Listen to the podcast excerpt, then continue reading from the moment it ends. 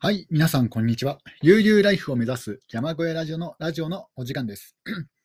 えー、本日は8月5日木曜日の、えー、木曜日に、えー、収録しております。え今日も暑い日が、え続きますね。昨日に続いて、え日本各地、え猛暑日が、猛暑日のところが、え多いんじゃないかなと、なんか大阪で38度というのが、なんかツイッターのトレンドに、え入ってましたね。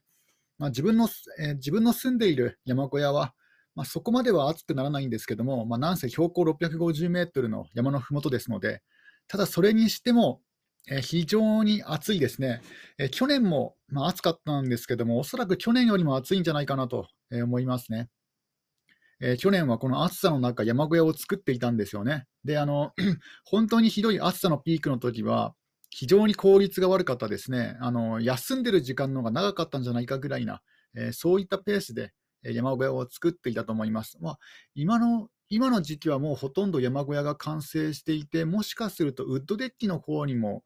えー、入っていたのかもしれないですね、8月。うん、あの9月頃には、去年の9月頃にはもうほぼほぼ山小屋が完成しましたので、おそらくもうそろそろ、ね、あのウッドデッキを、もう山小屋がほぼ完成して、ウッドデッキを作り出した頃なのかなと思いました。そのウッドデッキを作ってる頃が一番大変でしたね。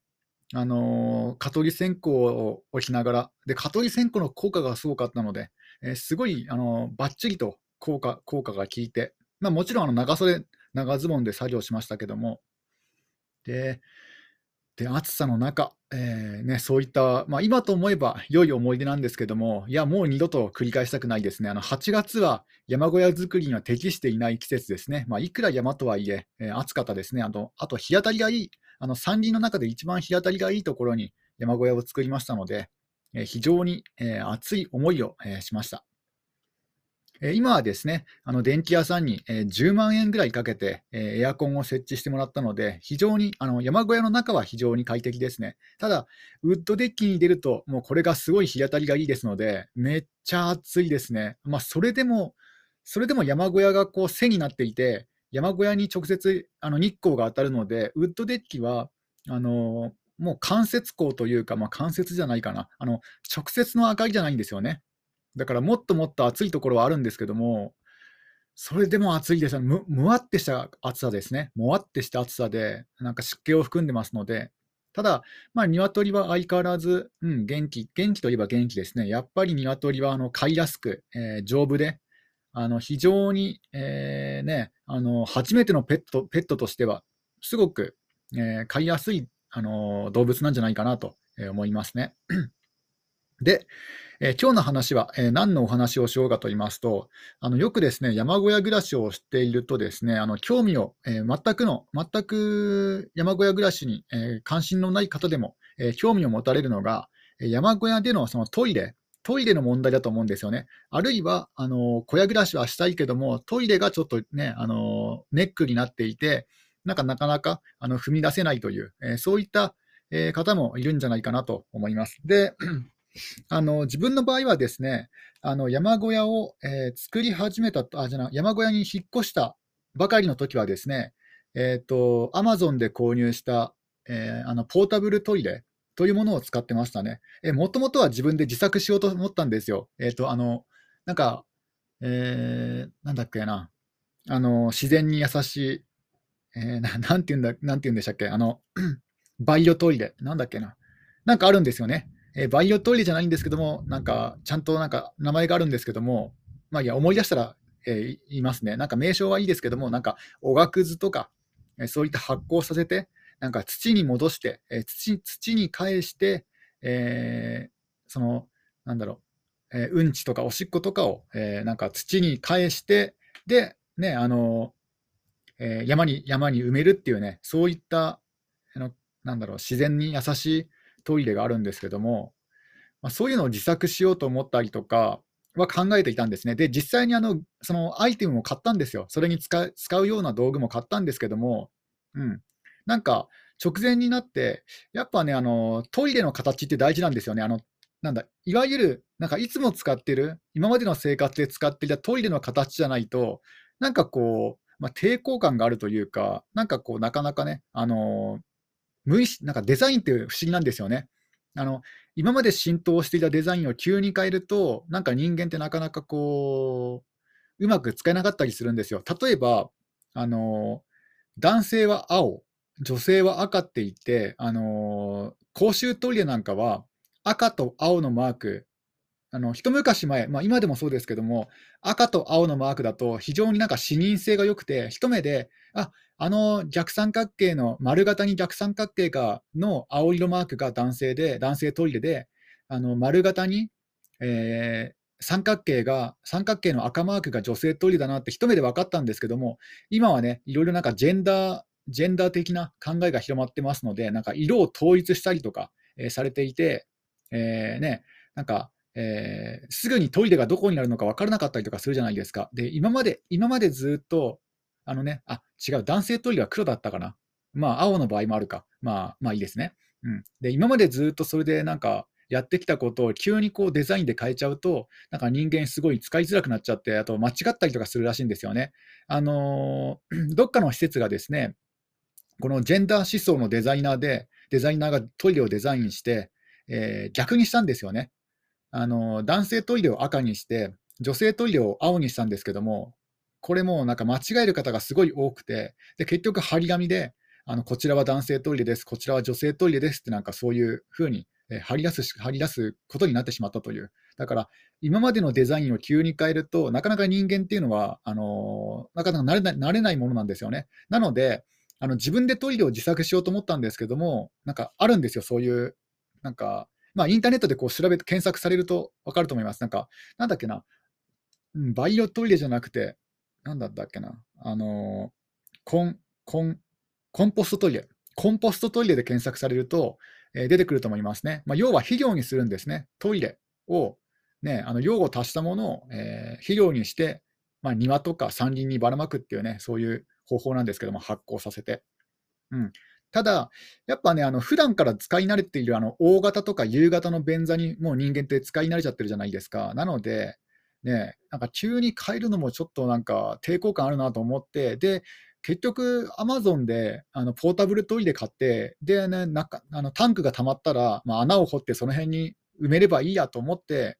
で、結局はですね、あのポータブルトイレを購入したんですね。確か1万円はしなかったですね。8000円ぐらいで、購入したと思います。まあ、あんまりこれメーカー名よくわかんないんですけど、なんかノンブラウンドのメーカーだったんですけども、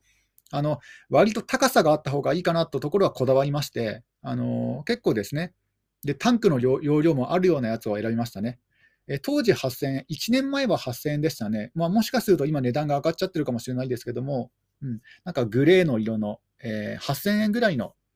えー、ポータブルトイレを、えー、購入しましたね。で、あの、確か、確かあのタンクが2つあって、上の方にあのトイレを流すタンク、あの水が出て、で、下の方にあのね、うんちとかおしっこがたまる、そういったあのグレータンク、いわゆるグレータンクがですね、あのある、そういったなんか分離式のあのポータブルトイレで、で捨てるときはその下部の部分、グレータンクだけをは取り切り外して、ね、捨てに行くっていうね、そういうタイプの、えー、ポータブルトイレを、えー、購入しましたね。でやっぱりですね、あのまあ、それ使ってて、まあ、特あんまりね、あんまり不便、まあ、不便ではありましたけども、うんまあ、そこまで抵抗感はなかったんですよね。で、あのそれをですね、あの山林にあの三角形の、まあ、シャワーテントっていうのがあったんですけども、まあ、折りたたみ式のこのシャワーとか着替えに使えるプライベートテントかな。うん、プライベートテントというものがありまして、あのシャワーとか着替えとかトイレとかに使えるですね、そういったのプライベートテントを立てて、で、えーね、そこにプラ、えー、まあ、直にこう、直に置いたんだっけな、えー、直に設置したかどうかちょっと覚えてないですけども、なんかあの、すのこかなんか敷いたような気もしますね。うん、確かすのこかなんかを敷いて、その上にそのポータブルトイレを、えー、乗せて、え、使っていましたね。で、それ1ヶ月間ぐらいはなんかそれで使ってましたね。で、特にですね、あのまあ、捨てるのが面倒だったんですけども、たまったら。うん。あの、こう、なんだろう、グレータンクに平坦にこう水平にたまんないんですよね。あの、ちょっと傾いて溜まっちゃうんですよ。どうしても。あの、振ったりすれば均等になるかもしれないですけども、普通に使用すると、あの、ある片側だけ溜まってしまって、ね、あの、要はですね、あの、ある程度溜まると色がつくんですね。あの、青い、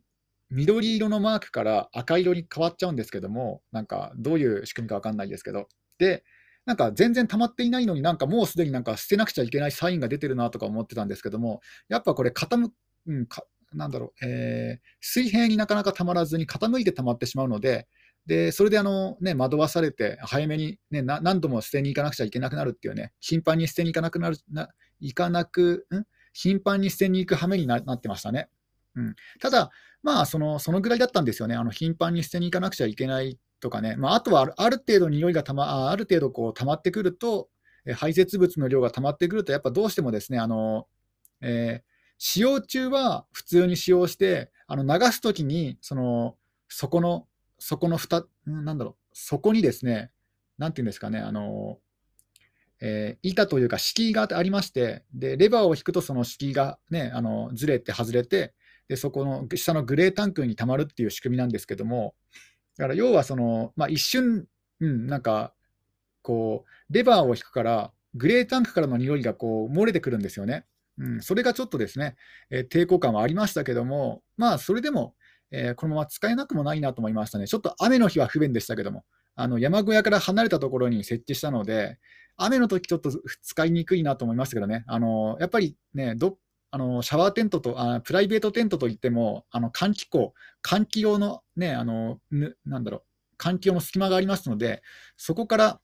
えー、雨が入り込んできて、で、あのトイレットペーパーがぐしゃぐしゃに濡れてしまうという、まあ、そういったことも結構何度かありましたので、ちょっとね、そういったところは使いづらかったですね。ただ、当時はもう蚊が蚊が出てこなかったような季節でしたかね。あのえー、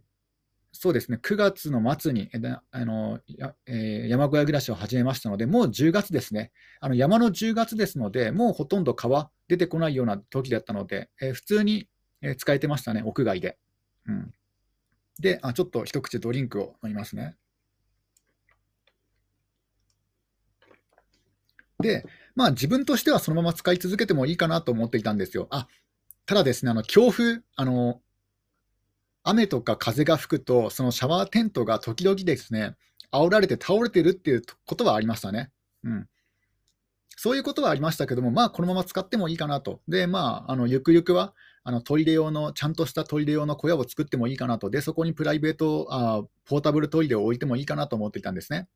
で、捨てるところはたくさんありますので、あの山林なので、だからね、あの、あらかじめ穴を掘っておけば、もうすぐにそこに捨てに行って、で、穴を穴を埋めれば、えー、いいんですけども、で、なんか、うん、そのポータブルトイレは特にあのトイレトイレットペーパーは別に処分してくださいとは書いてなかったと思いますね。あの普通にトイレットペーパーも使用できるやつでしたね。あの本当はですね、あのトイレットペーパーというのは、あのセルロースでできていて、このセルロースというのがですね、あの自然界で分解するのが、まあ、分分解する生物が、まあ、少ないかほとんどいなくてですね、なんか分解するのに非常に時間がかかるらしいんですね、トイレットペーパー。だから多くの方は、そのトイレとは別に、あのトイレットペーパーは普通に燃やして、まあ、ある程度溜まったら燃やして捨てるっていう感じらしいんですけども、特にあの自分の買った、えポータブルトイレは、ね、そんなこと書いてなかったので、普通にどんどん捨ててましたね、あのトイレットペーパーは。まあ、どうせ埋めちゃうから、あのいくら分解に時間がかかるといっても、まあ、そこら中に穴を掘って埋めれば、まあ大丈夫だろうと思って、まあ、普通にそのままトイレットペーパー惜しげもなく使ってましたね。やっぱちょっとあのポコンポストトイレのえー、抵抗、コンポストトイレに抵抗を持っている方はですね、おそらくトイレットペーパーを捨て、捨てることがなかなか難しいんですよね。あの全くそれができないわけじゃないんですけども、あのトイレットペーパーを捨ててもいいコンポストトイレも中にはあるんですけども、やっぱ大量に使う使えなかったりとか、うん、あとは高額だったりするんですよね、高かったりするんですよ、値段が。うん、一般的なコンポストトイレはなんか、トイレットペーパーは別で処分するっていうのが当たり前になってますね。あとはあの自然界で分解しやすいトイレットペーパーというのも販売されてることはされてるんですよ。確かモンベルさんが販売販売されていたかなと思うんですけども、これがめちゃくちゃ高いんですよ。あのトイレットペーパーとしては、ちょっと、ね、日常使いできないレベルの値段でしたね。な何何円だったかな？ちょっと覚えてないですけども、まあ、10倍ぐらいはするんじゃないですかね。もっとするのかな？うん。なので、えちょっとこのトイレットペーパーは買えないなと思って、えー、思いましたね。で、あのー、その、えー、ポータブルトイレを、えー、1ヶ月ほど、えー、使った時に使っていた頃にですね、あの当時同じ、ね、あのそのくらいの頃にですね、えー、ユンボん？あれ？ちょっと待ってください。えっ、ー、とですね、時間差が違うか。あれ？あ、そうだそうだ。あ、そのなんだ、えーと、最初に山小屋を作るときにですね、あの整地しなくちゃいけないじゃないですか。まあ、地面を整地、まあ、なだらかにするとき、なだらかにしなくちゃいけないんですけども、ある程度。で、その整地するために、あと、整地する山小屋の、あの、なんだ、山小屋の基礎を作るために、地面を整地するのと、あとはあの山小屋の山林あ山林にですねあの駐車場を作るためにですね、駐車場というか車が、車、そうですね、駐車場ですね。あの駐車場をももともと軽トラ1台ぐらいは止,、ま、止められるようなスペースはありましたけども、ちょっとね、よあのえオフロードに強い車じゃなくちゃ止められないような、そういったね、あのところだったんですよね。ガタガタしてるし、あの傾斜地なので。で、じゃあそこもちょっとけあの平らになるなるべく平らにしたいなと思いまして、平らというか、まあ、うん、なるべくなだらかにしたいなと思いまして、でユンボを購入したんですね、中古のユンボ。これはジモティで購入しましたね。で、えー、とその中古のユンボを購入して、確か38万円で購入したんですね。で、それをですね、あの半年以上、半年以上かな、えー、そうですね、うん、半年以上、いや、もっとだ、10ヶ月ぐらい借りあの使ってましたね。10ヶ月ぐらい借りていて、あのもう、えー、はい、去年の1月ぐらいから、1月ぐらいに購入して、で、あの10月ぐらいに売ったので、10月過ぎか、もうもう11月ぐらいですね。なので、10ヶ月ぐらいあの使ってましたね。でももう後半はしばらく使ってなかったんですよね。で、もう使ってないし、なんか、ユンボの盗難とかもなんかあるんですよ。結構ユンボって盗難が多いので、ちょっとその心配もあるし、えなんかどうしようかなと思って、でユンボの運転も自分そんな好きじゃないので、好きじゃないというか得意じゃないので、苦手ですので、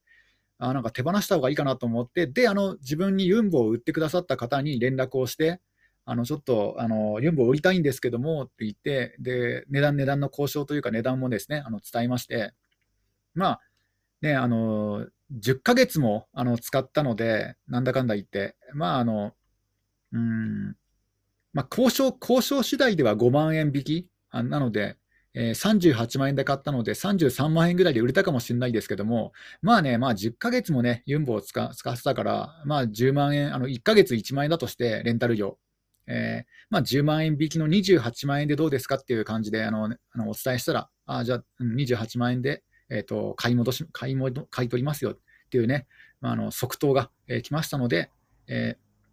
ー、38万円で買ったユンボを10ヶ月使って、で全く同じ人にですね、売り主さんに28万円で売るというね、そういうことをやったんですね。で、えー、でそれであの取りに来てくださったんですね。あというか、自分がこのユンボを、ね、トラックに乗せることもできないし、トラックの運転も、あれ、ひょっとしたらできるのかな、なんかあの、なんか免許の免許の取得年数で変わるんですよね。あの結構昔に免許を取った方は、確か4トントラックも運転できたんじゃなかったかな、普通自動車免許で。で、だんだんだんだん年数、あのね、時代が経つ経つになって、なんか免許のあの運転できる車の範囲がどんどん狭くなってますので、うん、狭くなってるんですよね。で、あのなんかそういうこともあるし、あと自分ね、あのそういった、えー、トラックの運転とかも苦手、運転が苦手ですので、ね、あのちょっと難しいなと思って取りに、え来てもらったんですけども、でその時にですねあの使っていないトイレがあ、トイレの話をしたんですよ。トイレの話をしたらですね、あのあうちに使っていないあのトイレがあるから、あの引き取りに来ないっていう感じになりまして、あじゃあ行きますって感じになりまして、うん。まあ、もともとはあの食事、食事には誘われまして、あのね、それであのそのついでにあの使っていないトイレがあるんですけども、あの取りに来ませんかみたいな感じのことになりまして、あじゃあぜひあのいただきいただきいただきたいですって感じになってですね。うん、で、えー、でね、あの去年の11月ぐらいに、11月過ぎかな、うん、11月過ぎかもしれないですね。で、取りに行ったんですね。あ引き取りに行ったんです。で、その時のトイレが、まあ、今使っているトイレで、あの簡易水洗トイレというものになりますね。えー、簡易水洗トイレと便槽ですね。えー、これ、インターネットで調べてみると、おそらくこのトイレーナというものだと思います。あの検索されると、ちょっと検索、失礼しますね。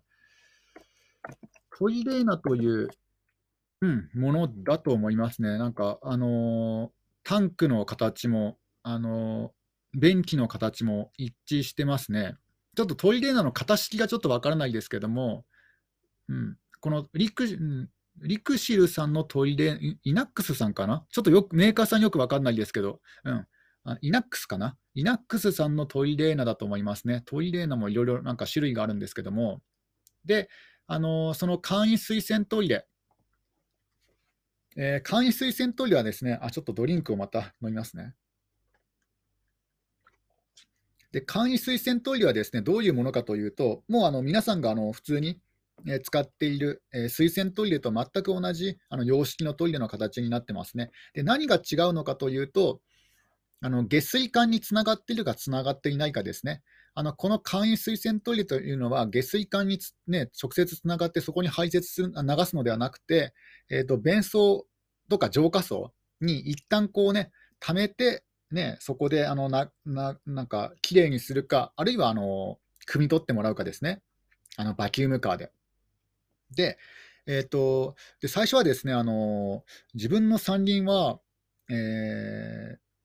ーうん、なんだろう、山小屋山小屋なのでで、道路からもちょっとね、距離があるんですよね。10メートル、15メートル、20メートル離れてないかな。うん。なので、距離があるから、いや、バキュームカー入ってこれないんじゃないですかね？と言ったら、あのバキュームカーのホース、あの汲み取りのホースってめちゃくちゃ伸びるらしいんですよね。なんか30メートルぐらい、30メートルぐらい伸びるらしいんですよ。で、その話を聞いたら、あもう全然自分の山小屋で使えるなって思って、で、あの、うん、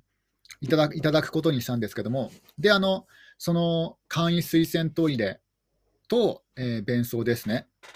で、それをですね、あのウッドデッキの一番端っこに、えー設置してで、これも自分で設置したんですね。えーウッドデッキの、ウッドデッキを床にして、で、そこにあるあの穴を開けて、で、そこから斜めに、えー排水、えーね、排水管排水管が出てくるようにして、で、あの穴を掘ったんですね。地面に穴を掘って。で、結構便槽もでかいですので、2メートルぐらいあるんじゃないかなと思いますね。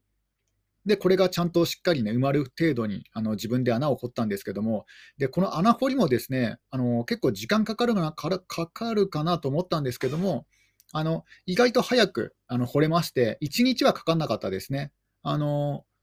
えー朝、朝10時ぐらいに掘り始めて、夕方4時には、えー掘り終わったので、うん、で、休憩も1時間ぐらいはしたので、えーまあ、そんなにかからなかったですね。意外となんかあっさり掘れて、あのまあ、微調整が結構あの難しかったんですですけどね、その排水管の角度と、その便槽のタンクの穴の位置と、その角度が非常にこう難しくて、結局最終的にはその蛇腹ホースを、えー蛇腹状のくにゃくにゃするホースをあの使ったんですけども、あの塩ビ管の、蛇腹の塩ビ管っていうのが実際はあるんですけども、これが1万円ぐらいするんですよね。まあ、今思えばそれを買ってもよかったと思うんですけども、ただ、当時ね、1万円すごい高いなと思いまして、あの楽天楽天ショップで、えー2000円ぐらいの、2、3000円のあの換気換気扇に使うダクト、なんか全く同じ形をしていたんですよ。で、全く形全く同じパイ、あの半径あ、直径ですよね。全く同じ直径で、あの蛇腹フレキシブル塩ビ管で検索されると出てくると思いますけども、あのフレキシブルけフレキシブル塩ビ管と全く同じサイズで、全く同じあの直径でのあの換気扇のダクトがあったので、あじゃあこれ使えるなと思って、えそれを購入してで、排水管の代わりにそれを使ってますね。で、あの接続部分はあのしっかりとなんかあの専用の接着剤プラス、え防水のテープで、えー何重か巻いて、えしっかりとしてきましたね。でも今思えば、あの頑丈さを考えれば、ねね、普通に考えたら換気扇のダクトをそういったね、あの排水管に使う人なんて全くいないいないし、強度のね、テストなんて絶対してないと思うので、なので今思えばね、1万円高くてもフレキシブル塩ビ管を買ってもよかったかなと思ってますね。ちょっとそこはえ悩みどころでしたね。うん、で、まあ、そうやってなんとか、えー苦労して埋めたんですけども、埋めて今使ってるんですけども、簡易水洗トイレ。ただですね、あの自分はここであの一工夫したんですね。一手間入れたんですよ。それは何をしたかというとです言うとですね、あの便槽のタンク、これあの普通に使っていると、えー普通に水分を一滴もあの、ね、漏らさないようなタンクですので、まあ、す要はすぐ溜まっちゃうんですね。で、あのすぐ溜まっちゃうし、あの虫とかも入ってこないから分解されないんですよ。だからままんま、まんまね、うんちとかおしっこがですね分解されずにそのまま残ってしまいますので、あのダブルの意味であのもったいないんですよね、あの三輪で使用するのであったら。あのね、なので、えーと、ここはですねあの一工夫したんですね、何をしたかというとですね、えー、10円玉ぐらい、いや、500円玉ぐらいかな、500円玉ぐらいの穴をですねそのタンクの底に、えー、20箇所ぐらい開けた開けましたかね。あのタンクの下の部分にですね20箇所ぐらいあの穴を開けまして、であのそのタンクを埋める穴の下の方にですねちょっとちょっとした空洞の部分を持たせたんですよ。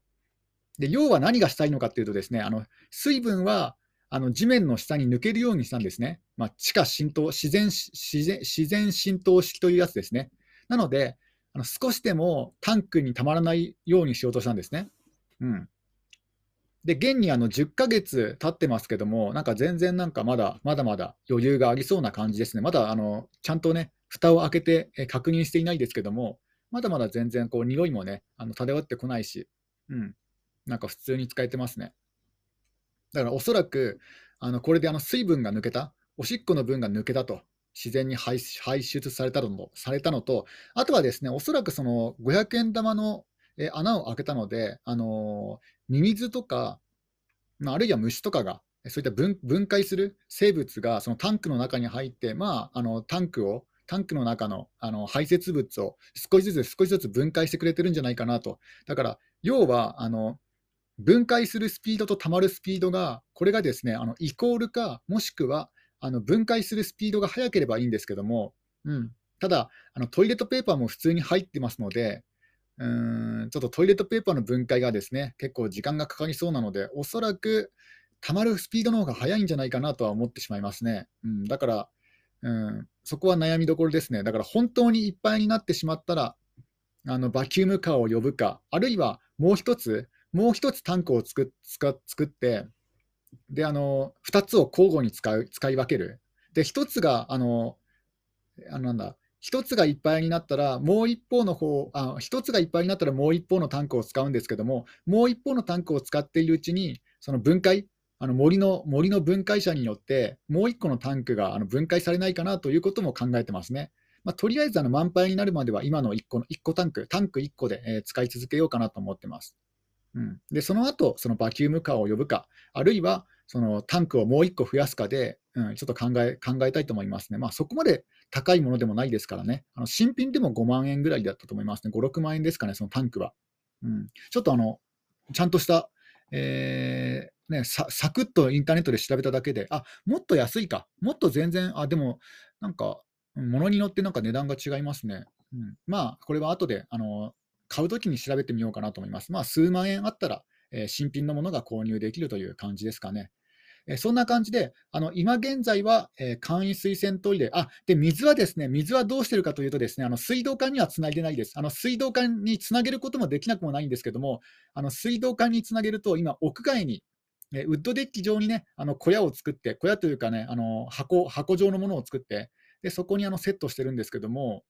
えー水道管を使ってしまうと、あの冬場、冬場凍結して破裂してしまうんですよね、水道管が。なので、あの水道管はあえて使わずに、あの自分でバケツに、バケツに水を汲んでで流してますね。で、あの水タンクに水をあの、ね、あのストックしておいたりとか、あの溜め溜めておいてで流したりとかしてますね。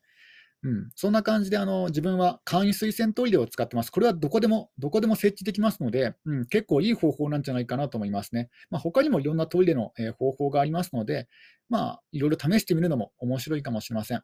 うん、今日はね、えー、トイレの、えー、トイレ山小屋のトイレ事情についての、えお話でした。ちょっと後半、時間がなくなってしまってね、あの足早にあの早口になってしまいましたけども、うん、こんな感じであのトイレを使ってますので、意外とトイレ問題はクリアできます。できると思いますね。他にもいろいろね、あのトイあの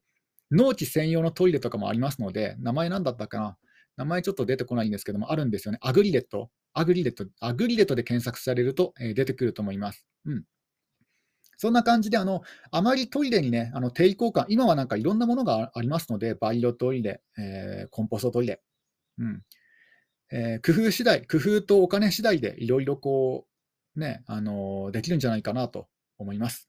それでは皆さん、今日も一日楽しんでいってください。